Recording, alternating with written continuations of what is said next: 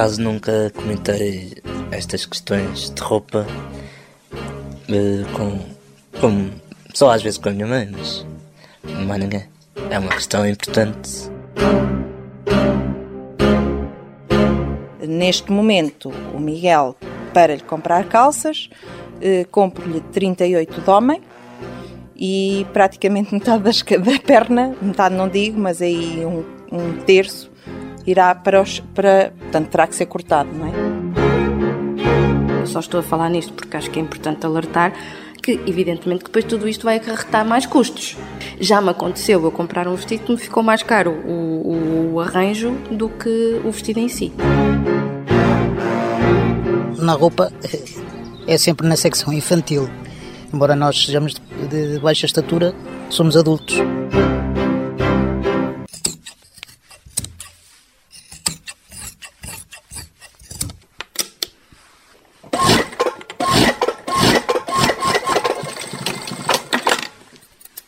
Umas calças acabadas de comprar com feitios no final da ganga que são agora cortados, ficando numa espécie de bermudas. É muita quantidade se, e não é possível manter o corte. Em baixo não é, não é possível, tirando muitos centímetros, não é possível manter o mesmo, a mesma bainha ao fundo. Rosa Dias, 46 anos, é costureira em Mangualde, trabalha desde os 16 e não há peça de roupa que não consiga dar a volta desejada. Polos, um, aos shorts de treino, aliás, até nas camisas temos também fazer arranjos, quando eu preciso de camisas para, para alguma cerimónia assim, temos que fazer o arranjo todo, porque, principalmente nas mangas, não é? Grandes para, para ele, temos que pôr tudo à medida dele. Eu acho que até eles se sentiriam melhor indo às compras e verem que está ali uma peça que podem vestir e que está à medida deles escusam de estar ali a, a subir e né, essas coisas assim. Acho que deveriam pensar bem nisso.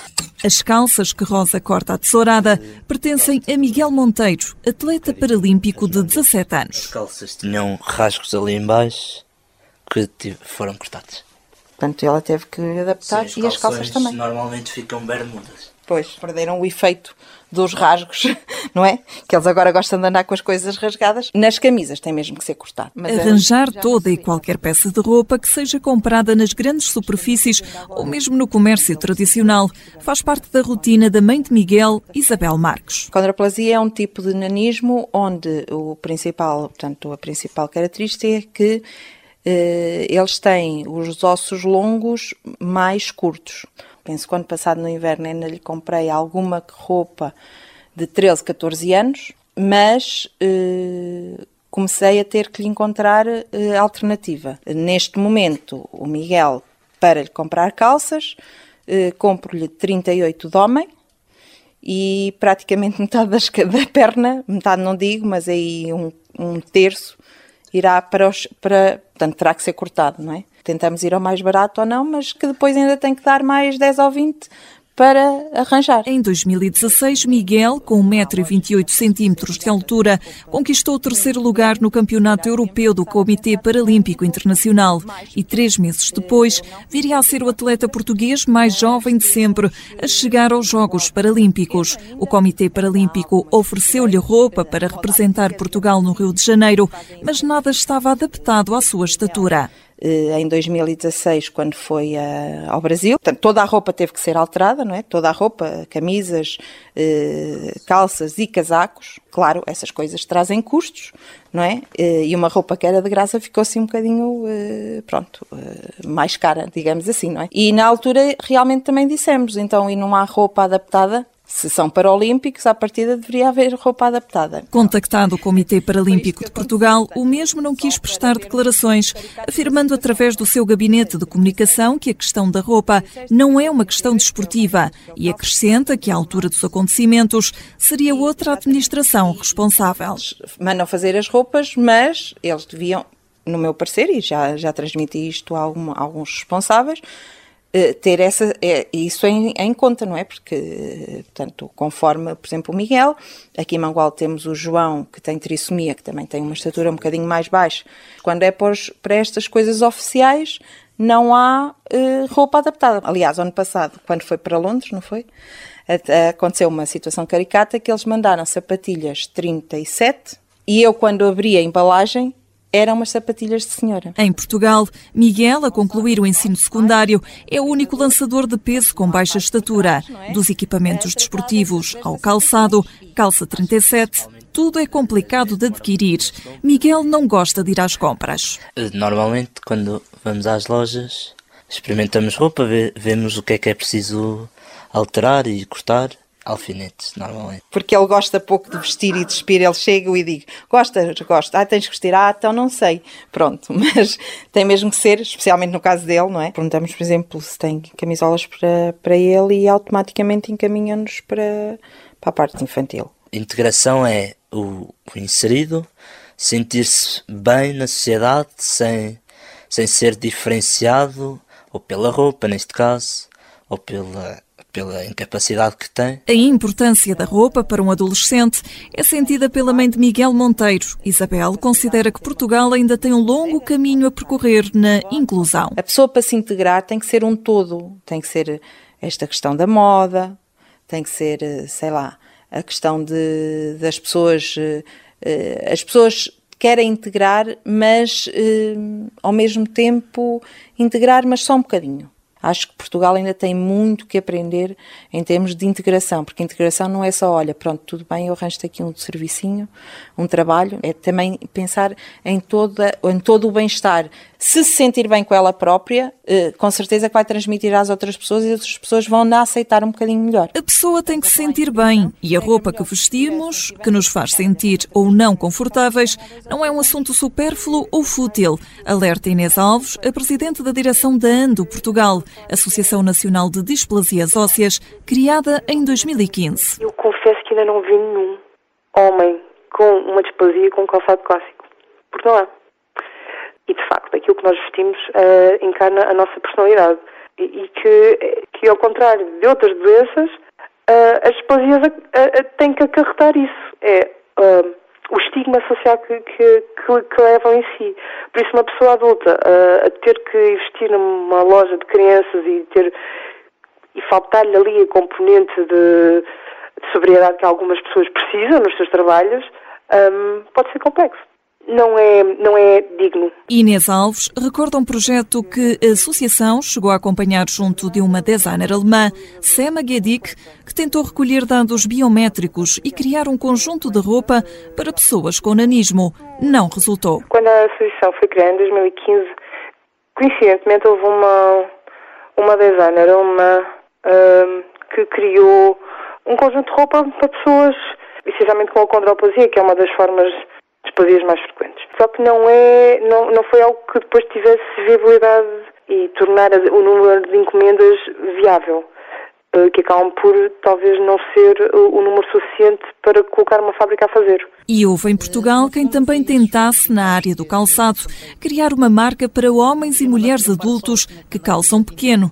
Ricardo Bastos, 43 anos, tem nanismo e de altura 1 metro e 5 centímetros vive em Tondela e chegou a trabalhar numa empresa de calçado. Foi há três anos que decidiu tentar criar um projeto inovador que ficou pelo caminho. Saí de casa com 19 anos, entrei na faculdade, estudei na Universidade do Minho, Paulo de Guimarães, Informática.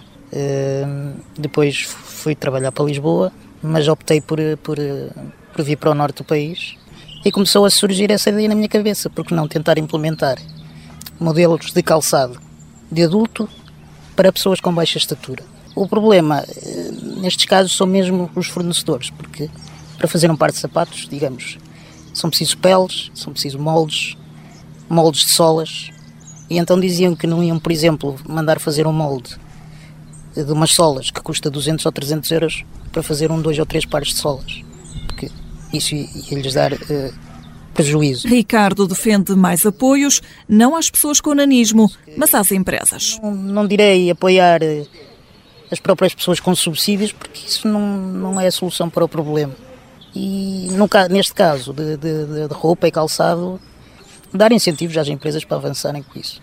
Porque eu penso que, que se esses apoios existirem e ajudar numa primeira fase os custos que as empresas irão ter, que depois eh, o retorno acabará por, por vir. Aos 43 anos de idade, Ricardo, quando vai às compras, continua a ser sempre encaminhado para a secção infantil. Na roupa, é sempre na secção infantil camisolas e camisas, vá lá, 9, 10 anos, embora nós sejamos de, de baixa estatura, somos adultos e fico limitado naquilo que, que, posso escolher.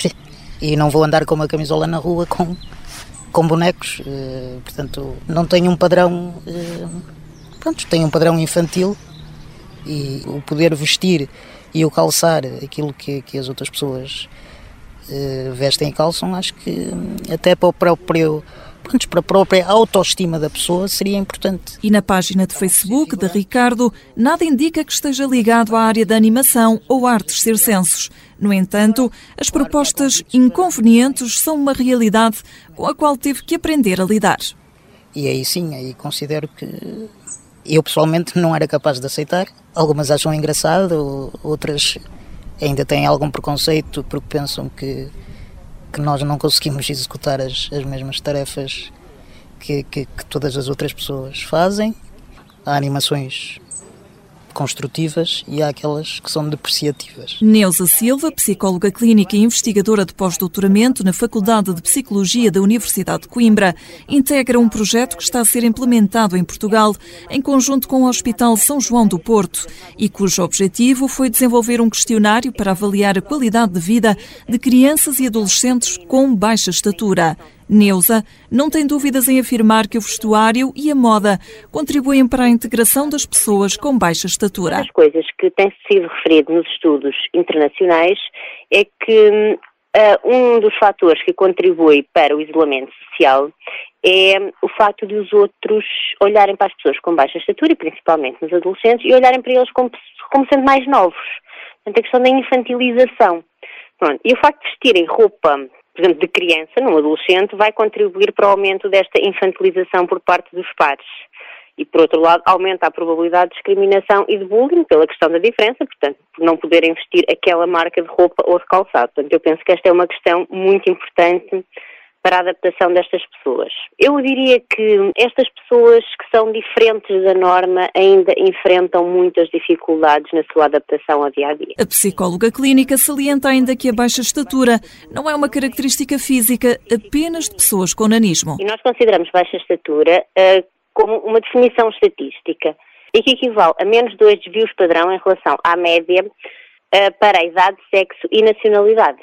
Uh, e sim, há várias condições de saúde que provocam baixa estatura. Por exemplo, o déficit de hormona de crescimento. Uh, depois há a baixa estatura idiopática. Depois há outros síndromes, por exemplo, o síndrome de Turner, o síndrome de Silver-Russell. Uh, psicopatologia grave ou maus tratos ou malnutrição também pode conduzir a baixa estatura. Portanto, existem mesmo muitos, muitos diagnósticos que podem ter a baixa estatura como consequência. Sentada frente ao computador a responder a e-mails dos 150 alunos das aulas de Estatística e Genética, Carolina Lemos, 39 anos, é professora da Universidade do Porto. Tem acondroplasia, 1 metro e 17 centímetros de altura. É também investigadora no Instituto de Ciências Biomédicas Abel Salazar.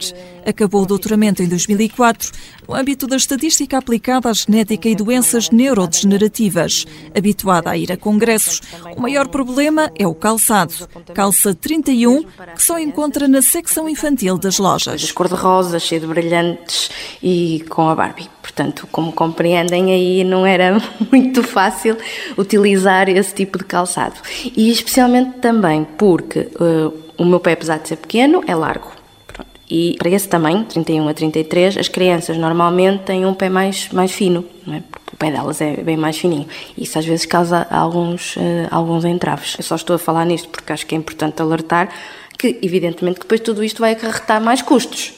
Já me aconteceu eu comprar um vestido que me ficou mais caro o, o, arranjo do que o vestido em si. O momento raro em que encontra um vestido quase à medida é vivido com euforia. Tive sorte, ainda tive um casamento em setembro e encontrei um vestido que foi só fazer bainha. Para mim isso é um momento de alegria, ter encontrado um vestido em que só preciso de fazer bainha, que se calhar para, para muitas outras pessoas era uma coisa banal, sim. E quando Carolina encontra o par de sapatos perfeitos... Chego a comprar dois pares da mesma imagina, ou das mesmas sapatilhas ou das mesmas botas, porque se elas me servem e estão ótimas, eh, para garantir que não tenha que passar pelo mesmo. O mesmo aconteceu com as colãs, quando descobriu que alguém lhe podia fazer umas à medida das suas pernas. E tive a sorte, pronto, felizmente também acho que também tenho sido abençoada por isso. Uh, por exemplo, quando eu andei na faculdade e tinha e vestia o traje, um, tinha um, um, marido de uma amiga nossa que trabalhava numa empresa de meias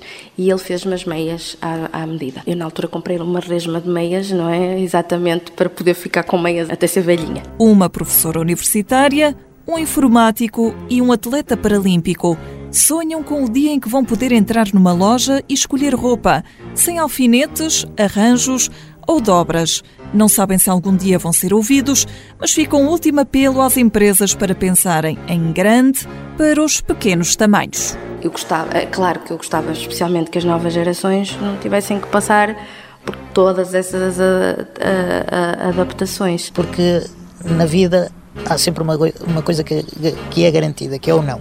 E ouvir um não agora, ouvir um não amanhã, portanto, não deve desmoralizar as pessoas, porque se tentarmos, o sim há de chegar. Que pensem em todos e não só uh, fazerem tamanhos cada vez maiores, mas também tamanhos cada vez menor, menores. Uh, penso que devem pensar bem nisso, pois será uma forma de integração de todos e não só de alguns.